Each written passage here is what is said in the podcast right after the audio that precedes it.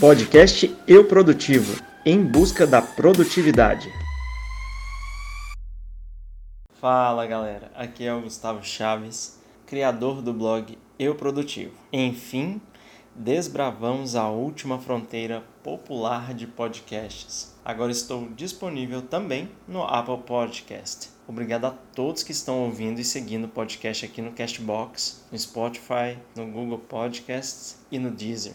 A princípio, essas são as principais plataformas em que pensei para disponibilizar o podcast. Mas, se acham que deve estar em alguma outra, deixe um comentário que vou fazer o máximo para estar disponível nela. Indique o podcast para os conhecidos que possam gostar do conteúdo. Não deixe de compartilhar nas redes sociais e marcar o Eu Produtivo. Só lembrando, um recado sobre plataformas de ouvir podcasts antes de falar sobre o assunto deste episódio. Então, o aplicativo Cashbox é o servidor do podcast e ele liberou uma rede social interna onde podemos interagir. O app está disponível para Android e iOS. Dá uma olhadinha nele e se gostarem me sigam por lá e vamos conversar. Vamos lá então ao assunto deste podcast. Críticas, porque sim. Se você é uma daquelas pessoas que odeia críticas, você não está fazendo isso direito. Observe que a crítica a qual estou me referindo aqui não é aquela que resulta em preconceito ou ofensa, mas sim o julgamento sobre determinada situação, atitude ou pensamento. Segundo o dicionário Ruais, crítica é a arte, capacidade e habilidade de julgar, de criticar, o que por extensão entende-se como atividade de examinar e avaliar minuciosamente uma produção artística, literária ou científica,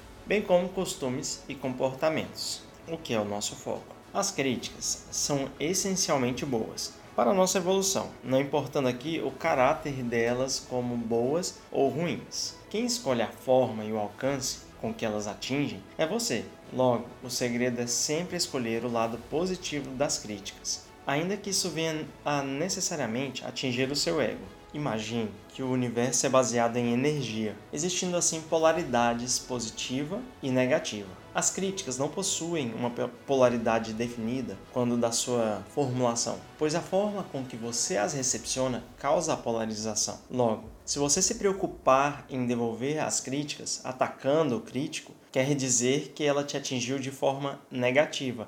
Isso só vai drenar a sua energia. Um exemplo disso é a pessoa que pratica o bullying no colégio. Ela inventa um apelido. Se a pessoa que recebeu aquele apelido se estressa, o apelido se torna uma regra. Mas se a pessoa entra na brincadeira, pelo menos naquele momento, este apelido tende a não durar tanto como quando alguém se estressa com ele. É aquela famosa frase apelou perdeu. A prática do bullying em si é deplorável e o tempo que a pessoa perdeu fazendo isso vai ser cobrado no futuro. Futuramente, em outros podcasts e postagens, vou falar sobre tempo e sobre as questões adversas e como sobressair das adversidades. Agora, não há dúvidas que você tem direito à sua opinião. Etnia, nacionalidade, orientação sexual, política, religião, etc. Não importa a crença que você tem ou de que lugar você veio, sua opinião é um direito e ele é seu. Isso é tão pessoal que ninguém pode te tomar. Como eu já afirmei, algumas críticas podem ser recebidas positivamente, outras negativamente. O que importa saber é que, de qualquer forma, sempre alguém vai discordar de você. Não conheço até hoje nenhum pensamento que seja universal, unânime. Sempre há alguém que não concorda ou não gosta, seja em parte, seja em totalidade. Lembre-se sempre que você tem direito à opinião. Basta existir a liberdade de opinar que você ainda poderá expressá-la. Agora, não confunda liberdade de expressão com liberdade para ofender, pois a ofensa não se trata de crítica, mas sim de discurso de ódio, e isso não é bom. Não esqueça a regra de ouro: o seu direito termina onde começa o do outro. Assim, você tem tanto o direito de dar sua opinião, quanto a pessoa tem de ser ressarcida pelos excessos. Inclusive, vejo algo muito sério hoje em dia.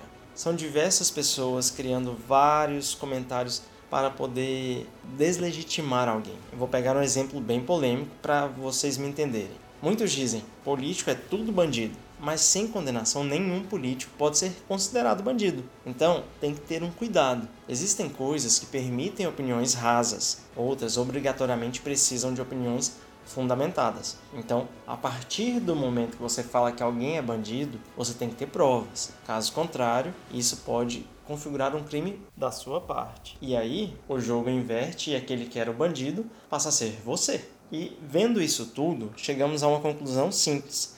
Ninguém é perfeito. Na verdade, somos mais imperfeitos do que acreditamos e muito mais do que queremos. Nem por isso deixamos de ser todos críticos em diversas situações de nossas vidas, inclusive mais frequentemente que deveríamos. Essa imperfeição faz parte da essência de sermos humanos.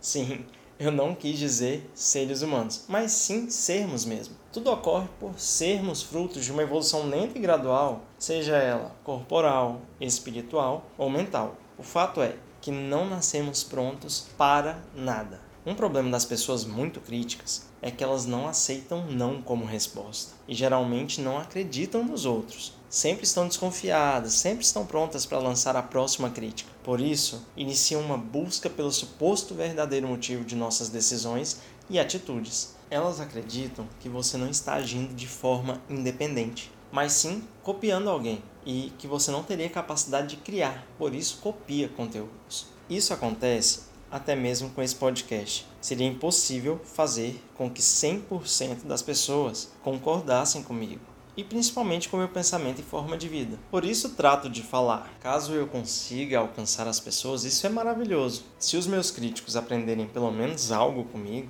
já estarei cumprindo minha missão. As críticas são importantes para o nosso aprendizado, sendo às vezes lições mais valorosas que aquelas que aprendemos com amigos, mentores ou familiares. Você só precisa cativar as pessoas próximas e que estejam dispostas a te ouvir, pois essas espalharão sua mensagem. Lembre-se, apenas com as críticas você pode melhorar, alcançar o seu máximo. Pois se alguém fala um ponto negativo sobre você, você terá a oportunidade de avaliar se é realmente ruim e, se for, melhorar essa situação. Se não for, aprimorar aquela situação. Esse assunto ainda vai muito longe, mas por hoje é só. Agora, vamos de indicação da semana. Vou indicar hoje o aplicativo Heartbeat. Vou deixar o link do que escrevi sobre ele aqui na descrição. Então, eu sei que vai parecer propaganda, mas já pensou se ao caminhar ou andar de bike, essa caminhada ou corrida possa te garantir viagens e produtos? Acredite, isso existe e tem gente ganhando pontos através de caminhadas, corridas. O aplicativo Heartbeat tem essa ideia, essa função muito interessante. Você se exercita, ganha pontos